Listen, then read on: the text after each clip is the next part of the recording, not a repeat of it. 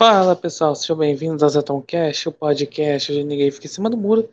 E sejam bem-vindos ao Zeton Cult, a sessão cultural do Zeton Cast. Bem, eu tinha feito um episódio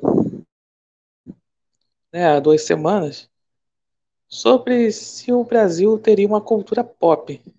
E eu tinha dito que o Brasil não tinha nada para exportar da cultura pop. Pois bem, eu acabei aí cometendo uma injustiça porque eu não falei sobre a turma da Mônica, que faz parte aí é, muitos anos aí da nossa cultura pop, assim, e ela aí acabou indo para vários países também. Então, aí hoje eu, né, eu vou falar aí sobre aí, a turma da Mônica. Porque foi aí, né, todo mundo sabe, criada por Maurício de Souza. Ele começou aí a desenhar esses personagens, né, que sei da turma da Mônica, em 1959. A gente tinha feito lá o, a história do Bidu, né, Bidu com franjinha, que é o dono dele. Aí depois aí, aí criou outros personagens, né? O Cebolinha e também a Mônica, que acho que muita gente sabe, é inspirada aí na, na filha dele, né? Também é chamada Mônica. Aliás, vários personagens do Maurício de Souza são inspirados nos filhos dele. É a própria Magali mesmo, né? Muitos outros. Então, aí a questão aí né, da turma da Mônica, porque começou aí em 1970, né? Não teve lá, lá pela editora Abril, né? A, é Mônica e sua turma, né? Aí depois virou Turma da Mônica e o resto é história. Então, o que, que eu né, tenho que falar sobre né, o, tá o título, né? O legado da Turma da Mônica, porque é, acho que é uma coisa que acompanha várias gerações, né? É, aqui no Brasil.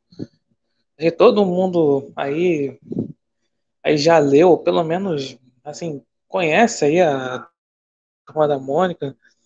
Como eu falei, atravessa várias gerações. É, quando eu era criança, eu lia Turma da Mônica. Quando... Então, até o. É, sei lá, quando eu tiver filhos também, vão, aí vão ler a Turma da Mônica. Então, é algo que. É um legado que tem que ser realmente respeitado. Assim, claro, né? Infelizmente, hoje em dia é, muita coisa, muita coisa assim, né, do politicamente correto, é de hoje, né, as pautas aí progressistas, muita aí campanhas dessas pautas usando aí das personagens da turma da Mônica, enfim, mas mas isso isso não aí estraga aí o seu legado, isso na minha opinião. Então, eu acho que todo mundo aí, assim, pelo menos aqui, né, do que escuta o podcast, que aí é inscrito no canal no YouTube, aí sabe aí que já leu aí a Turma da Mônica, quem tem filho, quem tem netos aí, já leram a Turma da Mônica, então que é aquela coisa, né? O é coisa feita né, para criança, óbvio, né? Ali personagens são crianças. E aí tem aquela coisa, né? O até a Mônica que é o personagem principal, que é aí que é dentuça, que é forte, aí tem um coelho de estimação, ou um coelho de pelúcia de estimação, perdão. Aí tem o Cebolinha que fala errado, que troca o R pelo L e que fica zoando a Mônica. E aí né, tem o Cascão que não toma banho, e a Magali que aí come demais, né? É claro que hoje em dia, né, é, assim, as histórias, infelizmente, estão indo muita. Falei sobre a questão do politicamente correto, falei sobre de publicidade, né, usarem aí personagens da turma da Mônica, mas ah, pelo jeito tá indo muito para as histórias também politicamente correto, né? Aí vai ficar falando, ah, o, Cebolinha é que faz bullying com a, a Mônica, bullying. Aí, aí não pode aí bater, aí incentiva a violência, a Margarina pode comer demais, enfim. E eu vou falar sobre a, a turma da Mônica jovem mais pra frente. Enfim, eu. E aí, aí também, na turma da Mônica, tem aí o. Ali tem outras turmas, né? Tem, tem a turma aí do Chico Bento, que eu, que eu confesso que eu, que eu mais gosto, porque o, o Chico Bento, por ser aquela coisa do interior, né? tem um pouco mais da pegada conservadora, né? É cristã. Porque o, o Chico Bento, né, que ele vai para a escola, é, é, vai para a igreja, né, é, ajuda a família. Então aí o Chico Bento tem essa, um pouco essa pegada assim, mais conservadora. É, muita gente, assim como eu, gosta aí do, do Chico Bento. Aí também tem outras turmas, né, como eu falei, né? Aí tem a turma da Tina, que é uma coisa que é mais né, adolescente.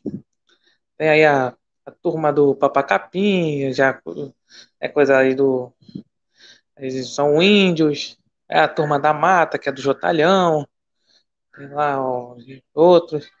Tem lá do Piteco, que é da, da pré-história. Do astronauta, que é no espaço. Então, tem, tem várias turmas. Aí do Penadinho, que é ali do, é do cemitério. Aí tem várias outras turmas também fizeram parte aí da infância de muita gente, né, de várias gerações. Então, então esse é o legado que fica aí da turma da Mônica. Né? É como falei, né? É, como falei do início, né? Acabei cometendo essa injustiça, dizendo que o Brasil aí não tinha assim, uma cultura pop para exportar. E aí eu acabei né, esquecendo da turma da Mônica, tô aí fazendo aí me, né, me retificando aí dessa injustiça. Porque a Turma da Mônica tem vários, vários países, tem a Turma da Mônica, é um, é um sucesso ali, né, Estados Unidos, na né, Europa, e realmente tem o seu legado. Que né, o Paulo Sérgio Júnior falando aqui no chat, né, antigamente a zoeira rolava solta, ninguém reclamava, hoje em dia qualquer coisa a palavra machuca. É, infelizmente, né, a Turma da Mônica acabou um pouco nisso, né? Entrando um pouco nisso nas histórias atuais. Apesar que eu aí já. Assim, que eu tenho, assim, um, tenho conhecimento, né? Faz tempo já que eu não leio. Muito bem, falar sobre a Turma da Mônica Jovem, que foi criada em 2008 por conta aí da, da questão do centenário da imigração japonesa. Também tem um pouco, né, de afetividade do, do Maurício de Souza, afinal ele é, é casado aí com uma descendente japonês, né? E, né, também tem filhos também descendentes japoneses. Né? Então tem uma coisa assim afetiva ali, a questão do Japão. E aí, o que tem a ver, né? A Mônica Jovem com o Japão. São histórias aí né, da Turma da Mônica adolescente, em estilo mangá. E aí vamos lá, né? Eu li algumas histórias da Turma da Mônica jovem e bem, né? Eu falei da questão do politicamente correto, né? Isso ali mais pro ali 2012, 2014 ali. Nas primeiras histórias até tinha ali uma uma coisa mais política, seria hoje, né, politicamente incorreta. Mas enfim, a, a Mônica Jovem é. Aí, primeiro, assim, o primeiro problema dessa configuração assim, de adolescente né, é que tira um pouco da essência dos personagens, né? Por exemplo, o Cebolinha já não fala mais errado, só fala errado quando tá nervoso. O, assim, o Cascão toma banho, apesar também para manter ele tenta falar que ele tem medo, um pouco medo de água, e a Magali é, é praticamente virou vegana. Só para ter o. Olha que coisa, né? É meio aquela coisa, uma pegada assim, fitness, depois, aí indo pro, pra vegana, né? É isso mesmo. Além de muitas histórias, aquelas, aquela história que é tipo, né, tipo de malhação, e realmente não é muito legal. Você acaba. É claro, ah, você, aí vocês ficam se repetindo, pô, mas aquelas coisas era quando era criança, é, agora do adolescente é diferente e tal, mas aí você é, acaba perdendo um pouco a essência dos personagens, né? Mesmo que o próprio Maurício de Souza tenha falado, aí meio que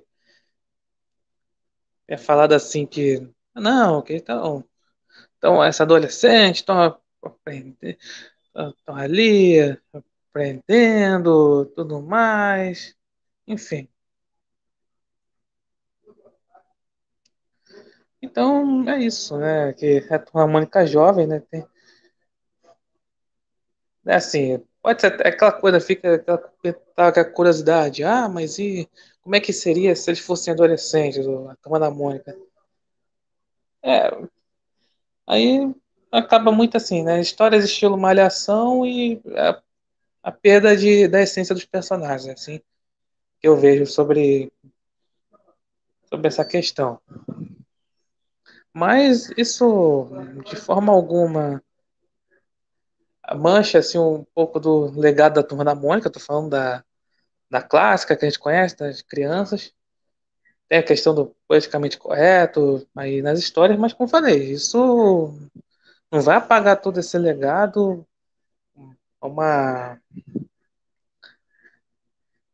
Assim, né, quadrinhos também, animações e tudo mais, toda, é, tudo isso aí, isso atravessou gerações e, como eu disse, né, mesmo politicamente correto, isso não vai ser apagado. Bem, então é isso. Obrigado por ouvirem e até a próxima.